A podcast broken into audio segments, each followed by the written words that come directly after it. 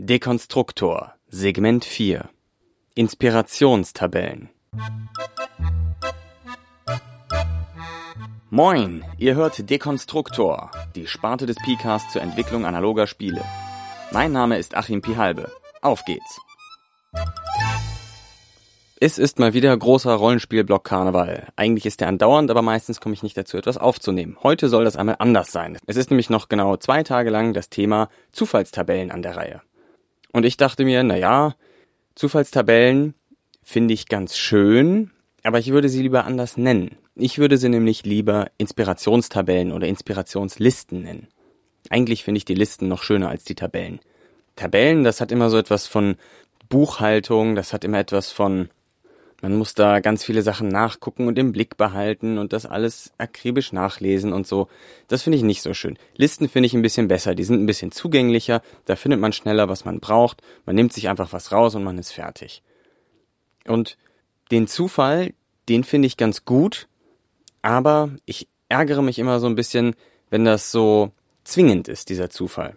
Also wenn man jetzt irgendwas würfeln muss und dann kommt aber irgendwas raus und daran muss man sich dann halten egal ob das jetzt tatsächlich echter Zwang ist oder ob man sich nur daran gebunden fühlt, weil das so die Erwartungshaltung von allen Spielern ist oder wenn man das schon immer so gemacht hat oder so, das finde ich nicht so schön.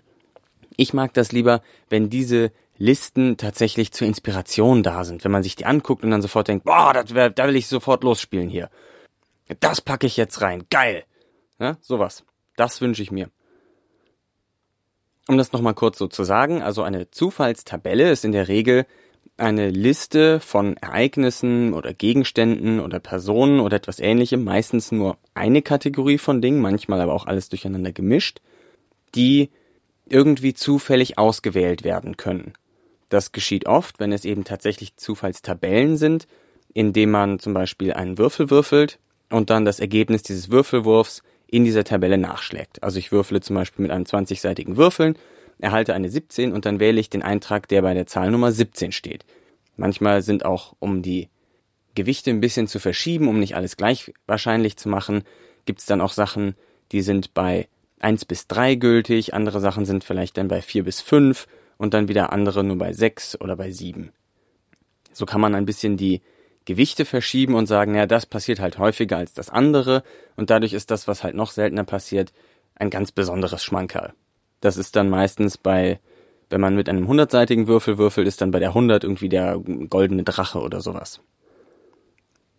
Solche Inspirationsmaschinerien kann man natürlich auch anders bauen. Das muss man nicht als so eine Würfelzahlentabelle bauen. Man kann das auch als einen Kartenstapel zum Beispiel machen oder man kann es als Orakel bauen, wobei das wieder ein bisschen anders funktioniert.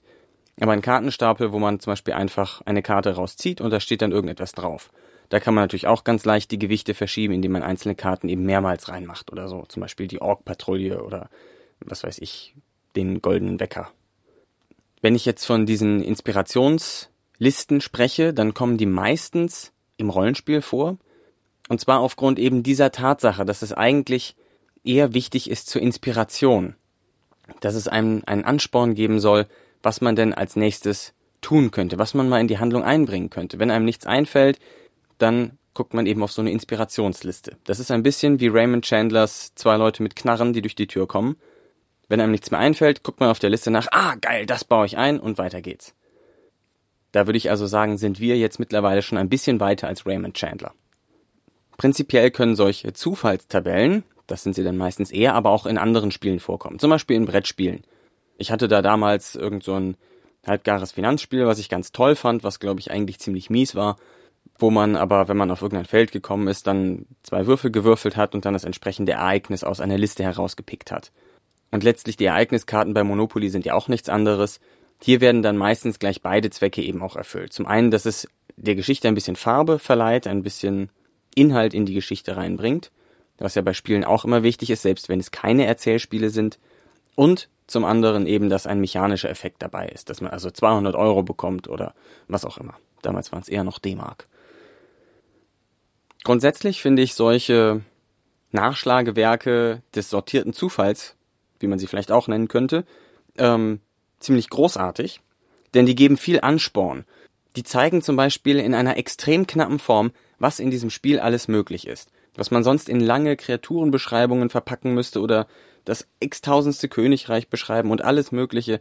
Das muss man alles nicht unbedingt, sondern man kann nette Ansätze einfach in solche Listen packen und die können ja dann in wie auch immer gearteter Weise kombiniert werden. Das kann man nicht mehr kontrollieren, nachdem man das Spiel einmal erschaffen hat. Und das heißt, dass all diese Dinge eben in diesem Spiel möglich sind. Und das gibt den Spielern schon unglaubliche Inspiration, finde ich. Das lädt zum Erkunden ein. Und es, ich finde, dadurch bereichert es das Spiel und macht es auch vielschichtiger, weil die Spieler an Sachen denken, die sie vielleicht gar nicht für möglich gehalten hätten oder an die sie niemals selber gedacht hätten, die man eben so einfach mal ausprobieren kann. Es gibt allerdings eben verschiedene Ansätze, wie man diese, diesen strukturierten Inspirationszufall äh, bauen kann. Und verschiedene Spiele und verschiedene Spielstile werden unterschiedlich mit den verschiedenen Ansätzen klarkommen.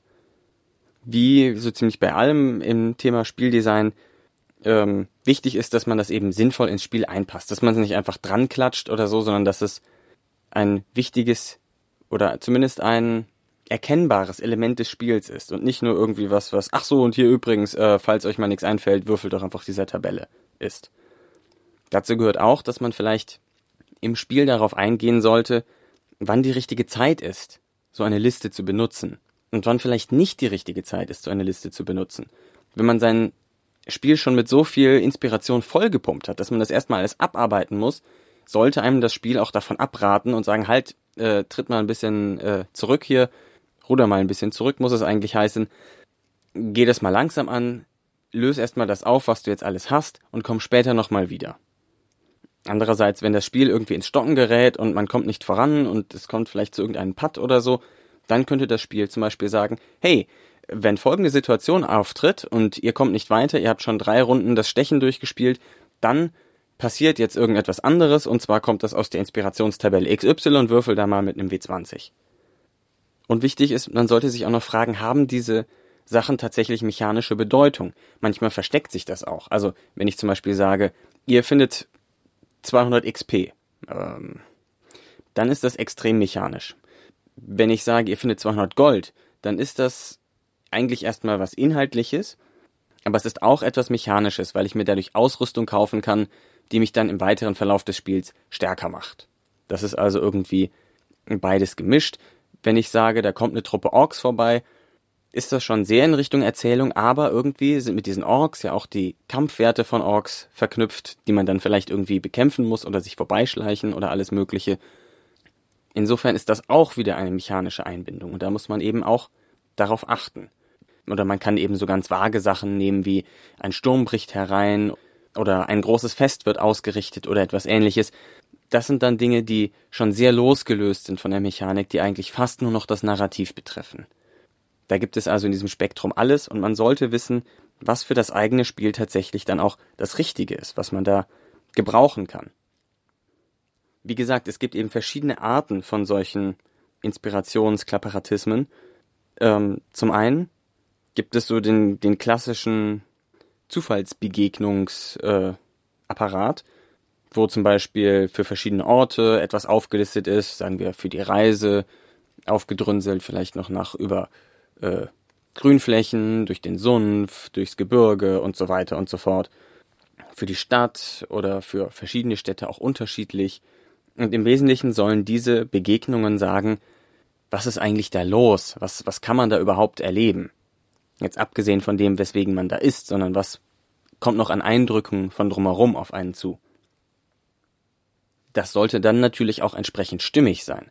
Also gerade wenn man das schon, gerade wenn man diese Listen schon auf eine spezifische Situation zuschneidet, sollte man auch versuchen, dass da keine ganz dummen Sachen bei rauskommen können.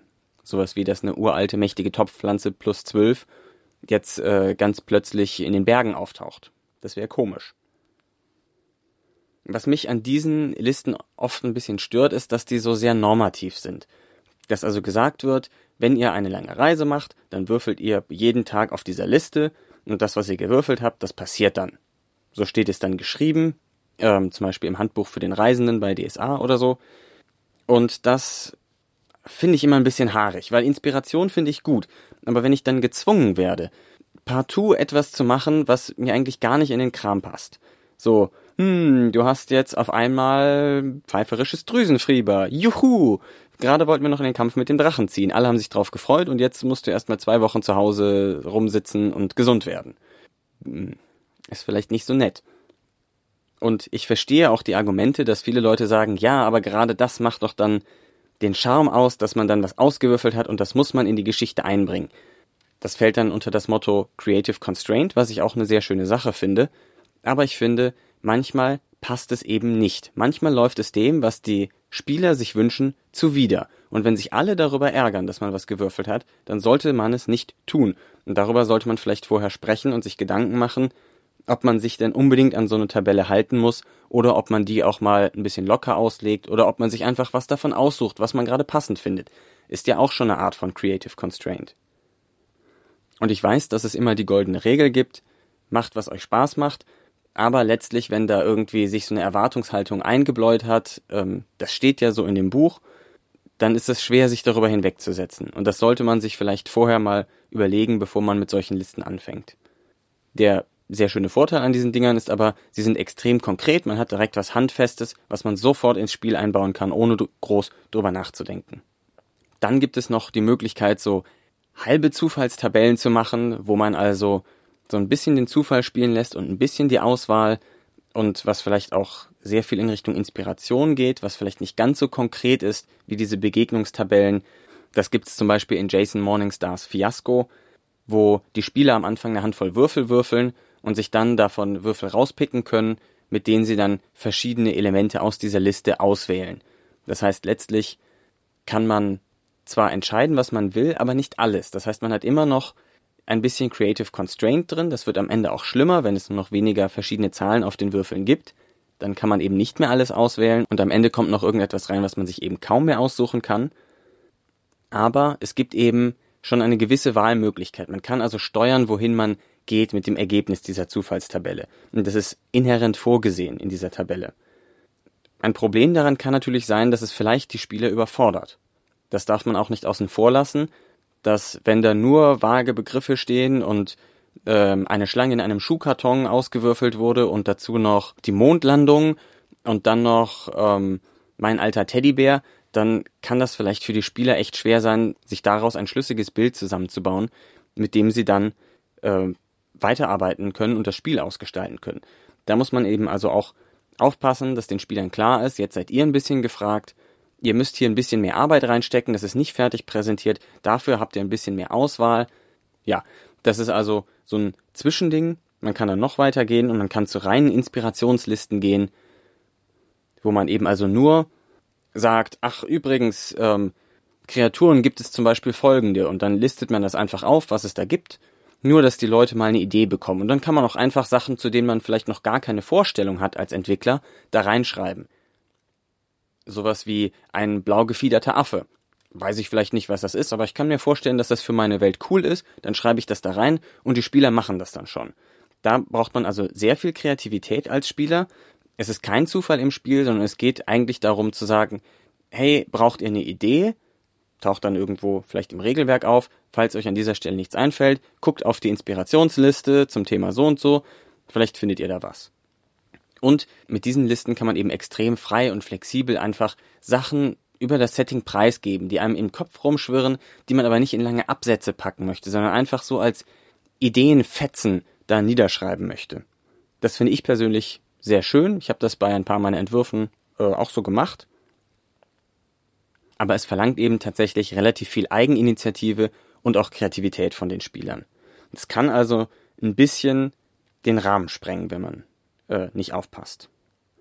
Ja, und dann gibt's noch die überkrasse Extremsache, sozusagen, wenn man nämlich tatsächlich gar keine fertigen Listen mehr baut, sondern man baut nur noch Orakel. Und man kann eben noch einen Schritt weitergehen, man braucht gar keine fertigen Listen anzulegen, sondern man kann auch einfach Orakel bauen die sind dann sehr kryptisch, die sind offen gelassen und brauchen natürlich dadurch extrem viel Interpretation. Orakel funktionieren nun überhaupt nicht mehr mit Regelanbindung, sondern rein auf der Erzählebene. Wie man sich das vielleicht auch denken kann bei einem Orakel. Das Orakel weiß selber nicht, was es sagt. Entsprechend weiß der Entwickler nicht, was er mit diesem Orakel dem Spieler tatsächlich mitteilen wird. Also was tatsächlich aus diesem Orakel rauskommt. Er kann sich so ein bisschen überlegen, was, welchen Raum er abdeckt, aber was der Spieler tatsächlich davon zu Gesicht bekommt, weiß der Entwickler nicht. Ein Orakel besteht im Wesentlichen daraus, dass man eine Liste nimmt und dann den Freiheitsgrad erhöht. Das heißt so viel wie, ich nehme eine Liste und kombiniere das mit einer anderen Liste und kombiniere das noch mit einer anderen Liste. Also zum Beispiel nehme ich eine Liste von äh, Substantiven, eine Liste von Verben und eine Liste von Adjektiven und dann lasse ich den Spieler darauf auf jeder Liste einmal würfeln und dann kommt irgendetwas raus. Und das soll der Spieler jetzt interpretieren. Die Einträge in diesen Listen sollten natürlich angepasst sein an das Setting, wie immer, hm, hm, hm, kennen wir alles. Und man kann das Ganze natürlich auch noch anders verpacken. Man muss daraus keine Listen machen, man kann daraus Karten machen, von denen fünf gezogen werden und dann muss das Orakel die irgendwie anordnen und dann wird das interpretiert von den Spielern oder man zieht mehrere Token aus einem Becher oder man äh, drückt auf die Zufallssuche von Wikipedia dreimal oder etwas ähnliches. Da weiß man eben nicht, was bei rauskommt und die Spieler müssen das, was sie dann vorgesetzt bekommen, interpretieren. Es bleibt ihnen keine andere Wahl, man kann das als Designer den Spielern im Wesentlichen nicht abnehmen und verlangt entsprechend viel von den Spielern. Aber es kann auch eben zu sehr großen Überraschungen führen. Es hat eine gewisse emergente Qualität, weil der Spielentwickler vorher nicht weiß, was dann am Ende passieren wird.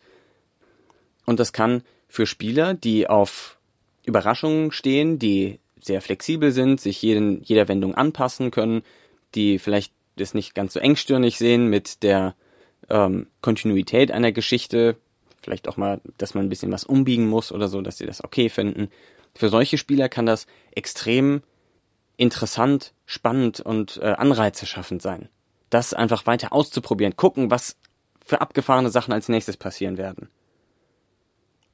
Ja, ich hoffe, damit habe ich auch ein bisschen von spielentwicklerischer Sicht noch Anreize geben können, was man mit solchen organisierten Inspirationsapparaten alles tun kann, was für Arten es gibt, wie man die miteinander verknüpfen kann und was sich vielleicht wofür eignet. Vielleicht hat es euch ja gefallen, vielleicht spornt es euch an, in eurer eigenen Entwicklung auch so eine Inspirationsliste oder ein Orakel oder etwas ähnliches einzubauen. Ich freue mich auf jeden Fall, dass ihr zugehört habt bis hierhin. Bedanke mich für eure Aufmerksamkeit. Ich freue mich über Ergänzungen, Anregungen und Kommentare und wünsche euch noch einen schönen Abend, Morgen, was auch immer. Viel Spaß damit. Bis demnächst. Danke fürs Zuhören. Ich freue mich über Anregungen, Kommentare und Kritik auf pihalbe.org oder direkt an pcast.pihalbe.org. Und wie immer, frohes Weiterentwickeln.